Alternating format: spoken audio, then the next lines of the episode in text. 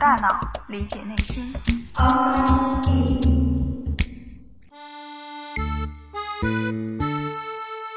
欢迎来到 Outside In，我是冰峰。一日三餐是我们最标准的饮食模式，不过在正餐之余，许多人还是会吃点零食，吃点夜宵。有时候可能是馋了，也有时候是真的饿了。似乎在生活中，总有些人特别容易饿。明明中午已经吃了很多了，可是还不到晚饭的时间就又饿了。也有些人，他们吃的不多，却一吃就胖，就像我们开玩笑说的，连喝白开水都会长肉。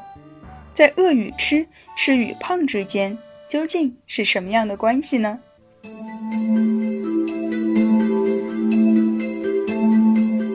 今天我们就来理一理这三者之间的关系。首先，第一个问题就是我们为什么会感到饿？当我们肚子空空的时候，胃就会拉响警报，释放出一种叫做胃饥饿素的生长激素，同时胃壁开始收缩。我们可以把胃想象成一个非常好玩的蓄水池，它的底部有一个小孔，水会慢慢的流走。当池子里的水一点点流失，为了保证水位依旧可以达到原先的高度，池壁就会慢慢的往里面挤压。而在挤压的同时，它会触发胃饥饿素这样一个报警器，于是求救的信号就被送到了下丘脑，也就是我们大脑中掌管我们胃口的地方。这里顺便提一句，下丘脑的作用其实非常的多。之前我们在说到焦虑、压力的时候，也会提到它。而和我们身体调控有关的大大小小的事情，基本也都是由它来负责的。说回到胃饥饿素，它作为一种饥饿的讯号，自然对于吃也是至关重要的。有些人他们的胃饥饿素特别的敏感，水池里的水刚刚流失掉一点，就会开始拉警报，于是他们很快就会觉得饿，饿了就会吃，吃了当然就更容易胖。不过也有些人虽然饿了，却可以控制住不吃，反正再挨一下就到了晚饭时间了。这样的人虽然警报器也很敏感，但因为他们能够管住嘴，通常就不会胖。所以管住嘴很重要。当然，也不排除有些人一刻不停的吃，却也不见胖，这又是为什么呢？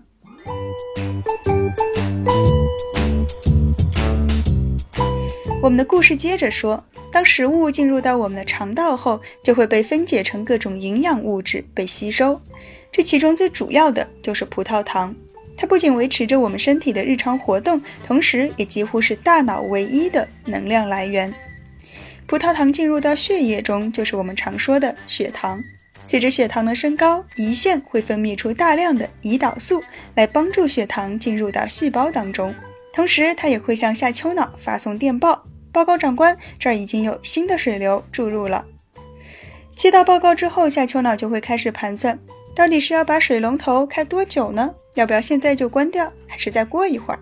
这样的话，水会不会溢出来呢？而帮助下丘脑做进一步判断的是我们的脂肪细胞。我们吃进去的食物会转化成葡萄糖，而其中一部分会直接消耗掉，剩下的就会在胰岛素的帮助下进入到两种细胞中，一种是肝脏细胞，在那里葡萄糖会被转化为糖原。而另一种就是脂肪细胞，它会将葡萄糖以脂肪的形式储存起来。当脂肪仓库的存货逐渐多起来，它就会释放出一种叫做瘦素的物质，以此作为饱腹的信号。大脑接到这个信号，就会知道可以不用再吃了。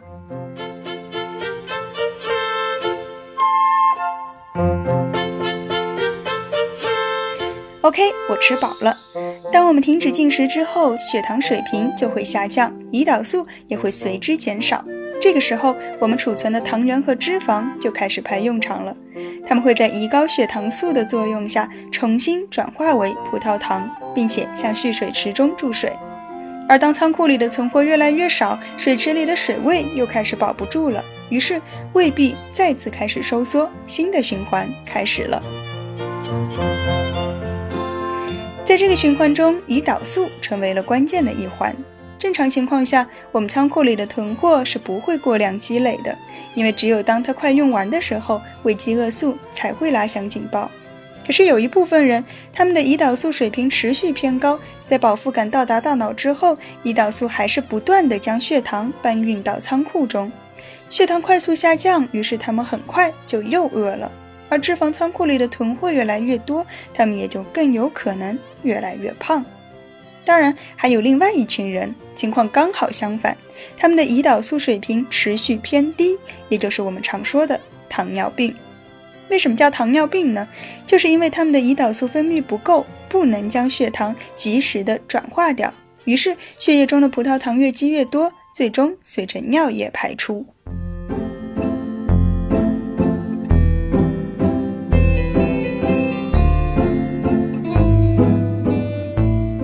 很多人都知道，糖尿病的人通常都会很瘦，并且怎么吃都不胖。这其实就是因为他们的血糖不能够有效的被搬运到仓库中，而仓库一直填不满，就会迟迟不发送饱腹的信号，于是他们就会一直有一种吃不饱的感觉，进而食量大增。可是人却会日渐消瘦。有意思的是，不管是胰岛素的水平持续偏高还是偏低，它都会让人更容易感觉到饿。并且吃的更多，但是在胖瘦的问题上却是完全截然相反的走向。好多人都会梦想拥有怎么吃都不胖的技能，但如果是糖尿病的话，那还是算了。那么有没有人是真的怎么吃都吃不胖的呢？很遗憾，那估计只有神仙才可以做到了。不过就我们正常的饮食来说，倒的确是有些人更容易胖，而有些人不容易胖。就算大家吃同样多的东西，有些人就是不会胖，这是怎么回事呢？有研究发现，这可能和肠道菌群有关。实验中，研究人员曾经给胖小鼠吃瘦小鼠的排泄物，一段时间之后，胖小鼠似乎也变得不那么容易胖了。可是，你们真的想吃便便减肥药吗？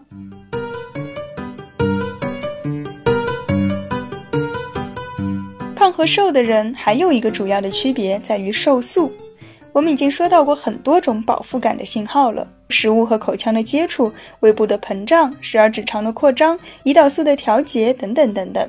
但事实上，就像水龙头不可能每次都刚刚好在水池将满溢满的时候关掉，大脑的指令也不可能恰得分毫不差。更何况，就算我们已经觉得饱了，还是难免会再多吃几口。如果每天都多吃那么一点点，那么日积月累就远远不止这一点点，而瘦素就可以用来调节这个误差。瘦素是脂肪仓库的报告员，并且它会长期的监控仓库的动态。当仓库里的脂肪越积越多，瘦素就会开始活跃，它会让你吃得少，动得多。而肥胖的人，他们并不是瘦素少，而是相比于瘦的人来说不那么敏感。事实上，当女性开始怀孕的时候，她们的瘦素敏感度就会下降，所以准妈妈们通常都会吃的比较多。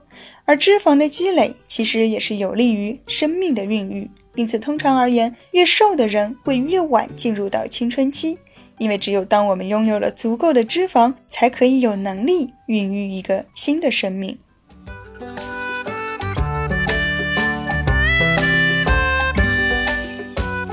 如果不想越吃越胖，一定记得管住嘴。而如果总是觉得饿，或许得留意一下，有没有可能是因为疾病导致的。尤其是当你吃的越多，反而越瘦的情况下。当你某一段时间突然吃的少了，并且想要出去运动了，可能是瘦素正在清理仓库。而如果想要避免每天多一点的那点脂肪误差，最好的办法就是在七八分饱的时候就停止进食。而对于脂肪，我们也不用把它当做敌人，因为它承载着生命的延续。